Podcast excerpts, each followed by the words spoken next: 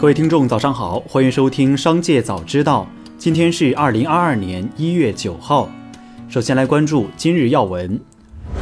我国有近三亿农民工，春节日益临近，让农民工安心无忧过年是件大事。国务院根治拖欠农民工工资工作领导小组办公室称，决定从二零二一年十一月一号至二零二二年春节前，以工程建设领域和其他欠薪易发多发行业企业为重点，在全国范围内对欠薪问题实施集中专项治理。对查实的欠薪问题，要在二零二二年春节前全部办结。据统计，三十一个省份全部出手治理欠薪，要求在二零二二年春节前全部清零。国家发改委经济运行调节局副局长许正斌表示，从总体上看，目前西安市重点生活物资供应和储备较为充足，粮油价格基本稳定，猪肉价格略有上涨。蔬菜价格在前期上涨后已出现回落，入陕鲜活农产品运输车辆数量稳定恢复，配送最后一米问题也正在加快解决。后续将持续密切关注疫情态势，会同有关部门共同做好疫情地区生活物资供应保障。广东省高级人民法院对原任广东科龙电器股份有限公司、格林科尔制冷剂有限公司等公司董事长、法定代表人顾雏军申请国家赔偿案作出决定，赔偿顾雏军人身自由赔偿金二十八点七万余元，精神损害抚慰金十四点三万元，返还罚金八万元及利息。从被判三宗罪到改判部分无罪，再到如今获得国家赔偿，十多年的坚持与等待，顾雏军终于要回了失去的东西。这也是依法保护民营企业合法权益的有力例证。再来关注企业动态，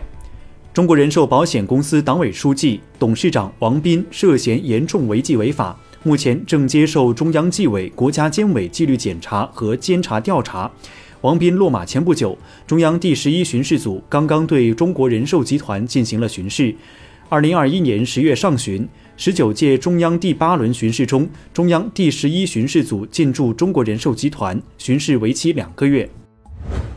近日，华为二零二二年度第一期中期票据募集说明书公开披露，华为拟发行四十亿元中期票据，限期为三年。华为称，公司整体经营稳健，财务结果符合预期，募集资金将用于补充公司本部及下属子公司营运资金。此次发债乃二零一九年十月至今，华为在国内市场第十次发债。若本次发行成功，华为十次共计在国内募集三百八十亿元人民币资金。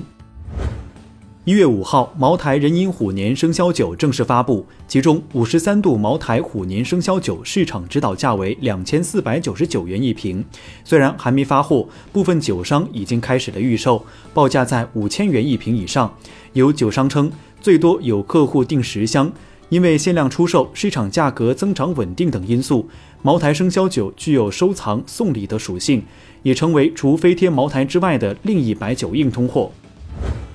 西安市市场监管综合执法支队经开区中队对西安河马网络科技有限公司经开第一分公司进行现场检查，发现该公司烘焙间存在操作台上放有未经清洗的鸡蛋，操作间摆放混乱。面包与工作人员衣服混放等不符合规范的行为，该公司在食品加工过程中未按规定实施生产经营过程控制要求的行为。目前，综合执法支队依法已对该公司违法行为进行立案查处。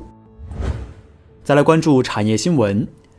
一月八号，广东省政府召集多家房企开会，与会房企包括奥园集团、富力地产、雅居乐、保利地产、中海地产、五矿地产。越秀地产、珠江实业集团等国企和民企。据知情人士透露，会上一些出险企业介绍了其经营情况及项目。此次会议相当于政府为几家国企央企收并购出险房企项目牵线搭桥。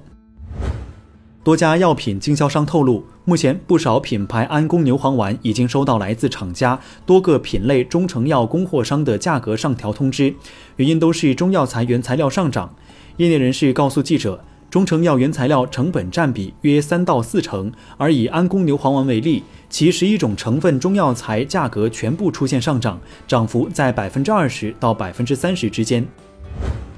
近日，中国教育图书进出口有限公司作为《三体》三部曲外文版运作方宣布，中国著名科幻作家刘慈欣的《三体》三部曲英文版版权已和美国托尔图书完成了提前续约，续约金额高达一百二十五万美元，约八百万人民币，创造了中国文学作品海外版权输出的记录。该出版社自成立以来，像刘慈欣这样获得其百万美元以上预付版税的作家不超过五人。最后，再把目光转向海外。波兰前总统莱赫瓦文萨抱怨称，新冠肺炎疫情限制令他损失了出席各种活动带来的额外收入。这位波兰前总统表示：“再过六个月，我就会去教堂前乞讨。”媒体方面表示，瓦文萨从来都这么虚伪。至少有消息称，他参与了大型企业员工激励研讨会和管理层领导力培训。与这位波兰政界之星交流一到两个小时，大约需要花费两万字裸体。针对日益高涨的反亚裔情绪，美国玩具制造商美泰公司将2022年度的美国女孩定为一个华裔玩偶，以此教导儿童反对种族主义。华裔玩偶名叫谭可林，来自科罗拉多州，是一名狂热的滑雪爱好者。新年后，日本疫情急速恶化。四号新增超过一千例，五号新增超过两千例，六号新增超过四千例，七号新增超过六千例。日本医师会会长中川俊男日前表示，日本疫情已进入第六波，熊本、宫崎等多地首次出现奥密克戎毒株感染病例。以上就是本期商界早知道全部内容，感谢收听，下次再见。